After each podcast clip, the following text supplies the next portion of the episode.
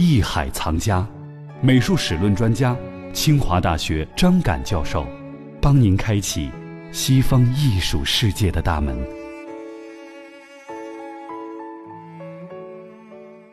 那咱们之前提到了，在早期基督教时期，美术在地下的这种墓穴当中的一种呈现哈。我们看到有一个这样的墓穴画作，叫做《善良的牧羊人及约纳的故事》。这一时期，这个画作呈现一种什么样的状态？这就是比较早期的，嗯，但是呢，我们可以看得出来，这个人物形象在造型上面呢，它还是采用了古罗马的一些造型，嗯，人物的装束，包括人物的造型呢，还是来自于罗马艺术的。也就是说，这个时候期呢，它还属于罗马艺术的一部分，只不过它题材变了，嗯，啊，它表现的是宗教。这个善良的牧羊人呢，其实是耶稣基督的象征，嗯，你不能说这个人本身就是年轻的耶稣基督。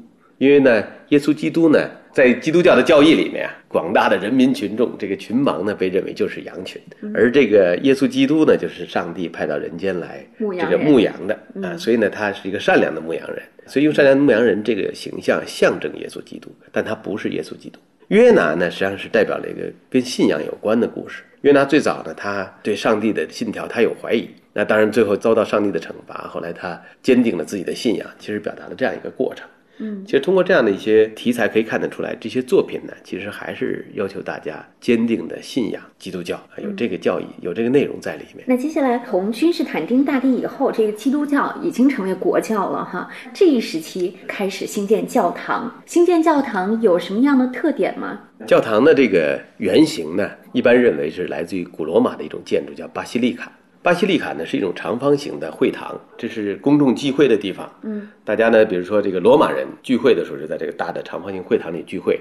到后来呢，基督教成为国教以后，那他就公开了，公开他就需要一个公众聚会的地方，那么他就利用了。这种巴西利卡的形式，巴西利卡呢，它这种建筑格局呢非常有意思。它中间有个中殿，比较高，然后两边呢有侧廊，然后呢中殿这部分呢等于是高的部分呢，上面这部分有这个窗子，便于采光。嗯，两边有侧廊支撑着这个中殿，这样的话呢，这个空间呢也比较开敞，类似一个山字形吗？有点像汉字的山字形。对，一开始呢是比较简朴的，那随着后来这个宗教的教义的这种要求，包括宣传教义的这种需求，嗯，就开始有大量的绘画出现了。一方面是装饰这个。呃，教堂。另外一方面呢，也是为了向这个信徒们传播教义。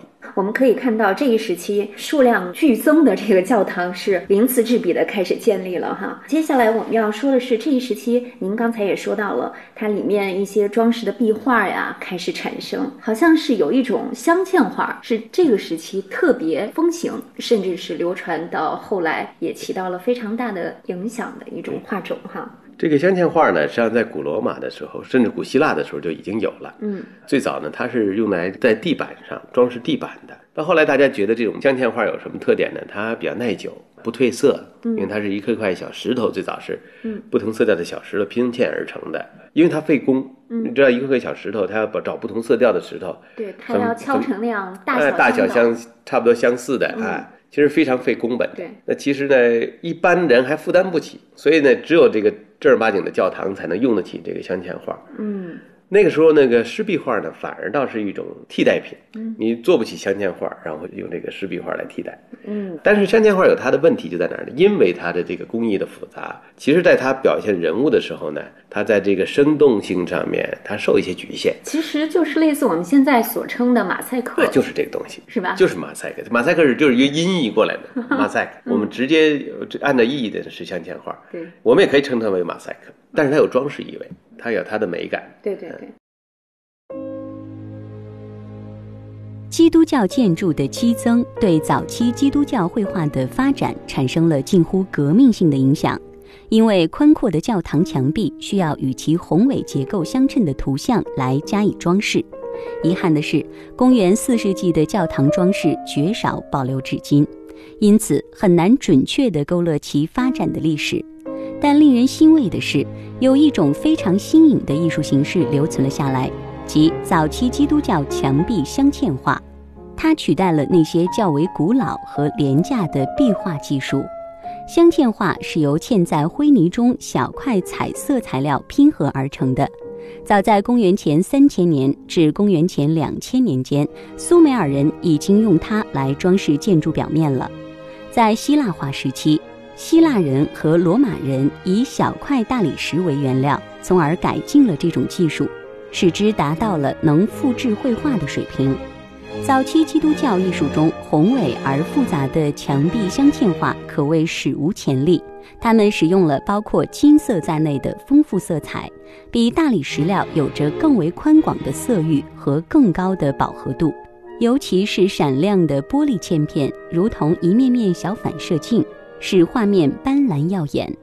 早期基督教镶嵌画避免墙体表面的平面化，他们常常通过罗列天国中的事物或象征来制造一种辉煌的境界。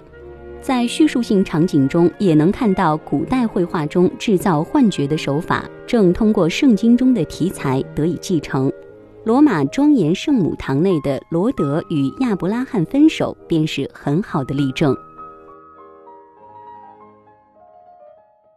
在这一时期，我们看到有这样的一幅画作，叫《罗德与亚伯拉罕分手》，这描述的是一个什么样的场景呢？这个描绘的是圣经旧约里的故事，表现的是亚伯拉罕和那个罗德两个人，大家决定，比如说沿着不同的方向去发展，所以两个人呢就开始商量好以后呢，两个家族实际上就分开了。分道扬镳，分道扬镳了，表现这样一个故事。这一时期它的艺术特点是您刚才所说到的，它不能够非常明晰的、很精致的描绘人物的这种形象，是吗？它不能精致的描绘，但是大致的轮廓是很好的，因为它这个受这个材料的限制呢，特别细腻的地方很难处理，你就没有笔触来的这个细腻。嗯，所以后来为什么，比如说慢慢的镶嵌画，一个是因为它的这个做工非常复杂，另外其实也因为它的表现力这方面呢受到限制，所以慢慢的后来会被湿壁画所取代。嗯，哎，这也是一个很重要的原因。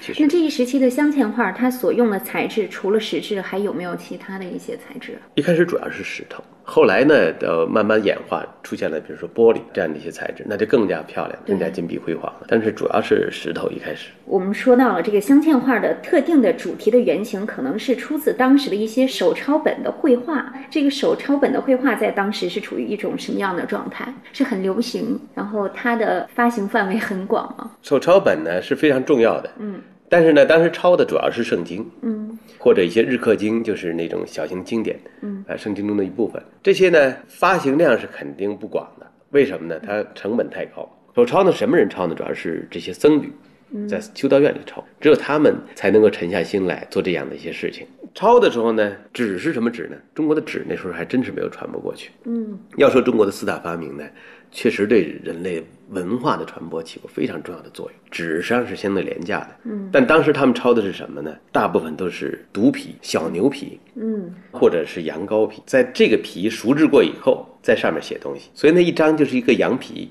就是一张牛皮，所以你想这个成本有多高？这样一本书一般人是用不起的，所以就是说它发行量不可能大，它只可能在这个教会或者帝王中间能够使用，而且呢每一本书它精工细刻的，然后这个修饰在一点点的在修饰这些细节，嗯，所以它实际上是很慢的。所以纸传到欧洲以后，能够用这个印刷术大量的印刷的时候，那对书的普及是对文化的普及是非常重要的。对对对，所以我们就说这个时期的手抄本呢，因为它的量不大，而又是修士们怀着虔诚，然后专心去做的这样一些作品，其中倒是有很多精彩的杰作出现。你比如说有一个很有名的叫《凯尔斯书》。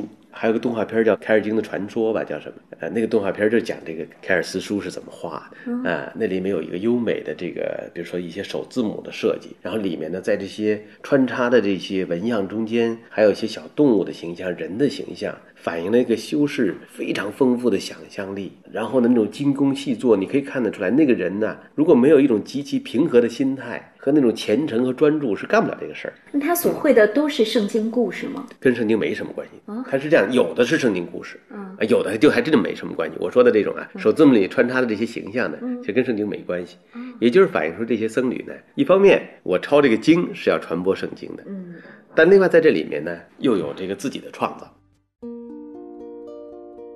无论是基督教、犹太教还是非基督教的手抄本绘图，早期呢在风格上都受到罗马绘画的影响。那么在早期基督教美术中有这么一件手抄本中的绘图雅各与天使搏斗它会展现出怎样的风貌呢？另外拜占庭美术会有怎样的特点和风格呢？如果你对西方古典艺术深感兴趣就请继续跟随张凯老师一同探索吧。